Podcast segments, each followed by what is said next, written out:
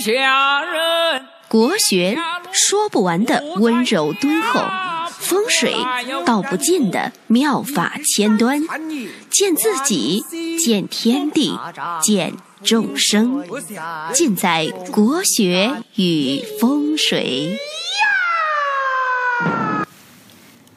各位亲爱的听众朋友们，大家好。今天呢，我们来聊一聊批八字到底批什么？那这个问题呢，看似简单，其实它很重要。它涉及到我们在这个社会啊，如何科学的运用八字的合理成分，让自己呢从另外一个层面上更加的了解自己。那知道自己的五行禀赋，看到自己的。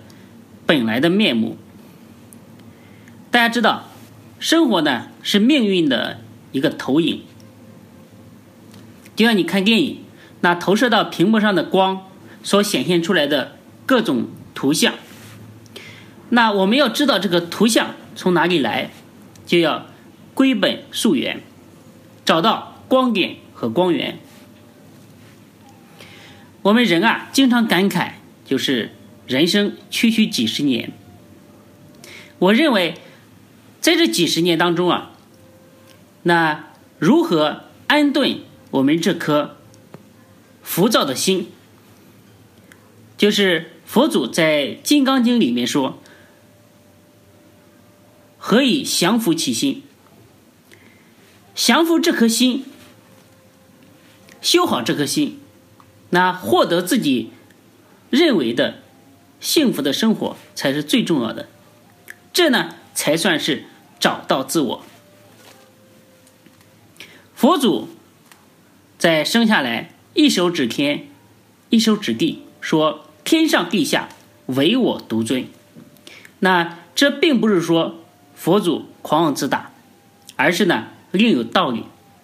他告诉我们，在这个世界上，众生平等，万物与我一体。那只有找到那个真正的自我，你就算是六道之尊。在漫长的这个人类文化发展过程当中啊，产生了两股分流，称为东方文化和西方文化。那东方文化和西方文化，它最大的区别呢，就是东方文化它永远是向内求。而西方文化则永远是向外求，这就是老子所说的“一阴一阳之谓道”。那向内求，使我们这个东方产生了道法，就是这个修行人啊，在打坐入定当中啊，可以接通宇宙磁场的信息，对于万物的这个规律啊。可以说无所不知。基于此，所以呢，我们东方产生了最神奇的这个周易、八卦、心学、法术、风水，当然呢，还有命理。那在几千年以来啊，命理可以说是最为风靡的，因为啊，命理的它的实践性是非常强的。它不像你学风水，你要上山去这个找龙脉、寻龙点穴、看水口。那八字呢？只要说你看几本命理书，从古到今啊，这个算命的书可以说非常的多，它不稀罕，很容易得到。但是呢，这个像风水啊，一些书啊，它并不是。很容易看得到，很多时候啊都是皇家大内，他们才有这个真的善本那民间流传的很多呢都被改动过。那就是说，你你可以很容易见到这个命理的这个书籍。那只要是人，只要他还记得他的生日，那就可以看，就可以算命。只是说水平的。这个高低而已。简单到现在啊，在香港这个命理啊，可以说进化的非常快，不仅可以给人算命，还可以给这个猫啊、狗啊算命。现在呢，这个猫和狗啊，这些呃富人的社区啊，比比人生活的都好，所以呢，有些富人啊，就吃饱了撑的没事儿，给自己的猫和狗去算个命。那甚至呢，前一段时间有人，呃，给我发微信说：“老师啊，你看咱们这个命理如此的神奇，就是能不能给外星人算命呢？”我说：“这个给外星人算命行不行？我不知道，但是呢，前提是你先给我弄个外星人来，对不对？”那我们说这么多呢，就是说这个命理啊，它的门槛很低。呃，简单易学，而且操作性很强。从李虚中这些先贤啊，就开始就建立了一整套这个完整的体系。那对于一个人的信息啊，都进行了系统的归纳。比如说，你一个人的官位、财富、子女、寿元以及灾难，这些呢都有涉及。那时代呢总是在变化，但是人性里面最根本的东西它是没有变化的，我们称之为缘，就是一元两元的这个元，这个元呢是没有变化的。比如说古人追求的东西啊，我们现在依然在追求，对不对？只不过呢是更加先进的而已。那古人他追求这个轿子，就是当官的可以做。轿子非常的舒服。那现在呢，我们就是说坐轿车，就这这本质上是没有变化的。可以说，人类的历史呢，它就是一部衣食住行的一个升级史。还有呢，永远伴随的就是对这个名利的追逐，就是千里万里觅封侯啊。但是呢，在本质上不变的过程当中啊，它其实也有很大的变化，因为人类生活的这个环境啊，和以前有天壤之别，已经复杂太多了。这个社会永远是这样子的，越来越进化，越来越复杂。我们离猴子越远，这个社会肯定是变得越来越多姿多彩。所以呢。现在的人看八字啊，他侧重点会有所区别。那比如说，那古人的这个社会阶层基本上就是士农工商。那人们的首先的出路呢是当官、科举。所以你看古代的命书啊，大量的留下的命例啊，都是一些官员的八字居多。大家呢可以去看一下这个这个三命通会啊，宝渊海子平啊，说某某是侍郎。某某是丞相，比较多。那古人呢，他的政府呢，对商人的这个态度啊，是不怎么待见的。就是说，无论你再有钱，但是你社会地位不高，所以呢，古代的商人，你看他一旦发了财，有了钱之后啊，他的后代啊，他想尽一切办法不让他再去做生意了，就是好好读书，参加科举，可以有个。一官半职，可以这个光宗耀祖吧？那现在完全不一样。那现在呢？一切向前看。现在无论是东方还是西方，这个社会呢，大家都是重商主义。那人们对于财富啊，都是无比渴望和羡慕的。所以现代人看八字来说啊，大部分都看看我有多少财富，因为毕竟呢，有了钱就可以解决生活大部分的问题。当然呢，在不同的这个社会背景下面，这个人的呃这个职业的走向也会有变化。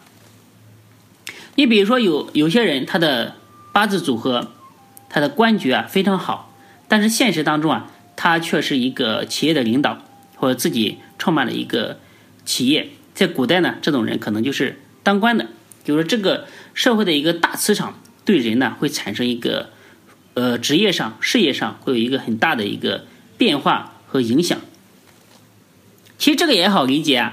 你看，在八九十年代的时候，我们中国刚开始搞改革开放的时候，就是说很多人本来是机关里面的干部，本来呢是这个体制里面的人，后来呢就随着这个改革开放，呃下海开始经商做生意，就是这个社会大环境对人的命运会有一个绝对的一个一个影响。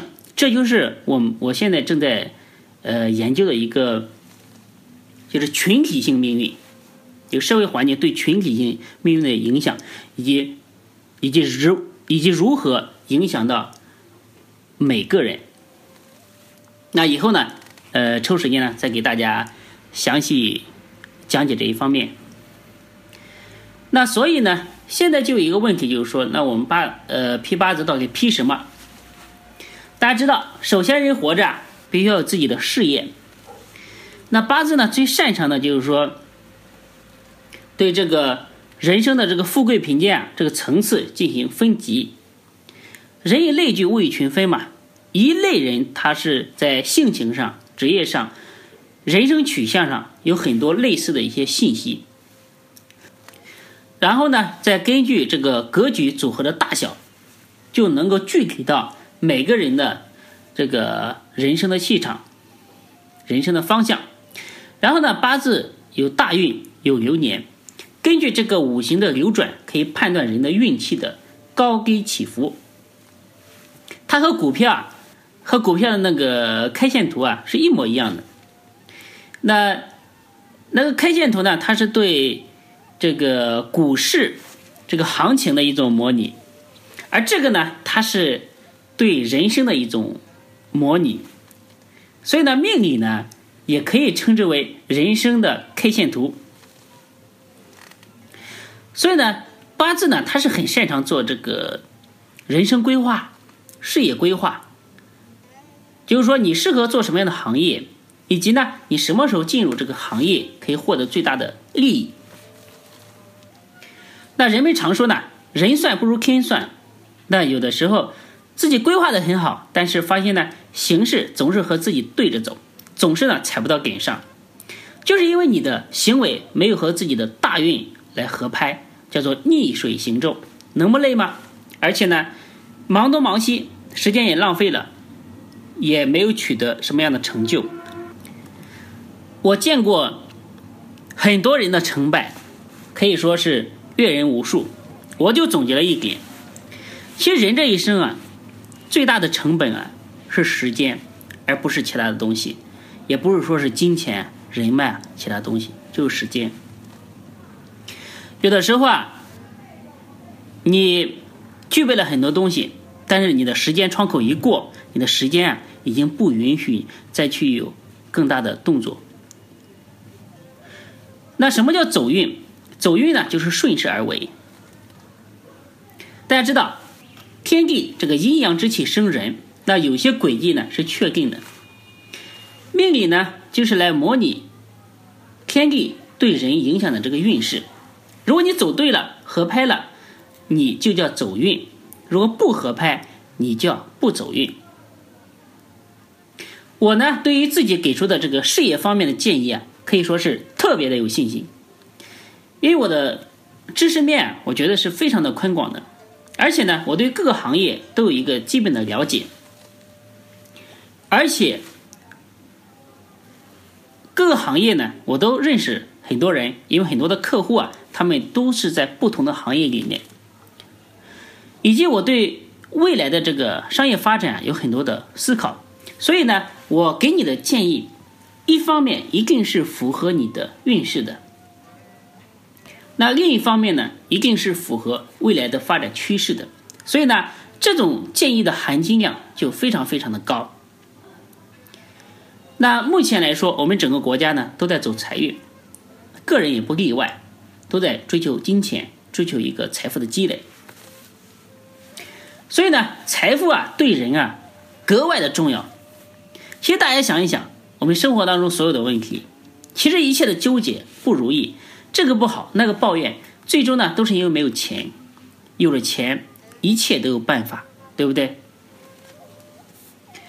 所以呢，现在批八字呢，特别注重对财的一个批算，就是说我们要整体的分析啊，你的八字组合是什么样的格局，有没有财，还是说比劫太多把财星给劫了，或者说有财无库，还是大运没有走好导致的这个财星不旺，进不了财，还是说哪些年份呢特别容易损失钱财，这些问题呢都可以得到解决。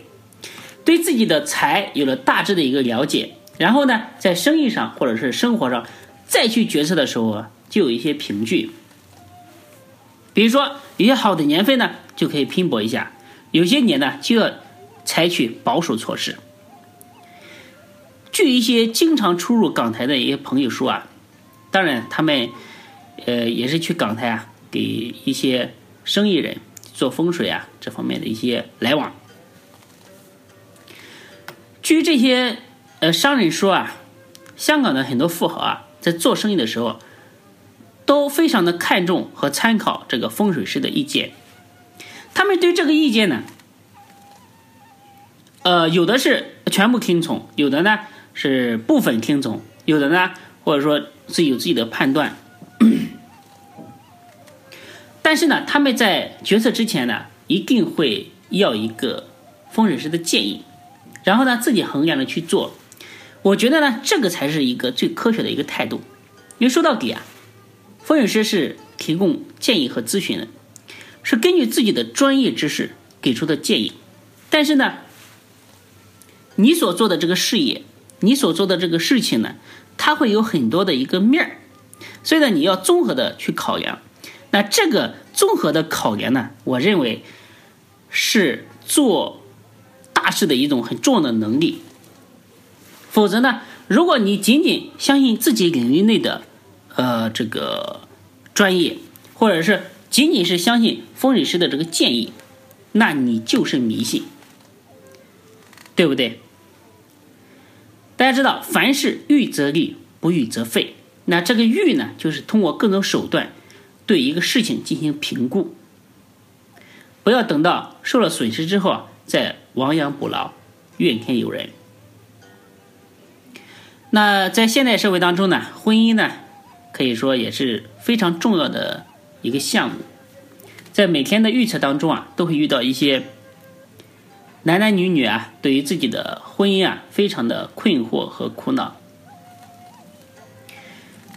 那婚姻的一些细节啊，我在之前讲过很多次，那这次呢就不太细讲。我觉得。结果不是最重要的，那过程好，结果一定不会差。那过程如何可以好？那就要全面分析你的性格、八字组合，告诉你怎么样才能够获得幸福。我认为，如何能够获得幸福啊，才是最有含金量的一个建议。其实每个人啊都有自己性格上的一个缺陷，每个人呢都有自己的盲点，都有自己就是看不到的一些地方。可以这么说，每个人呢其实都是自以为是的。但是我作为一个局外人，我作为一个研究八字这么多年的一个人，我是可以看得到你的问题出在哪里。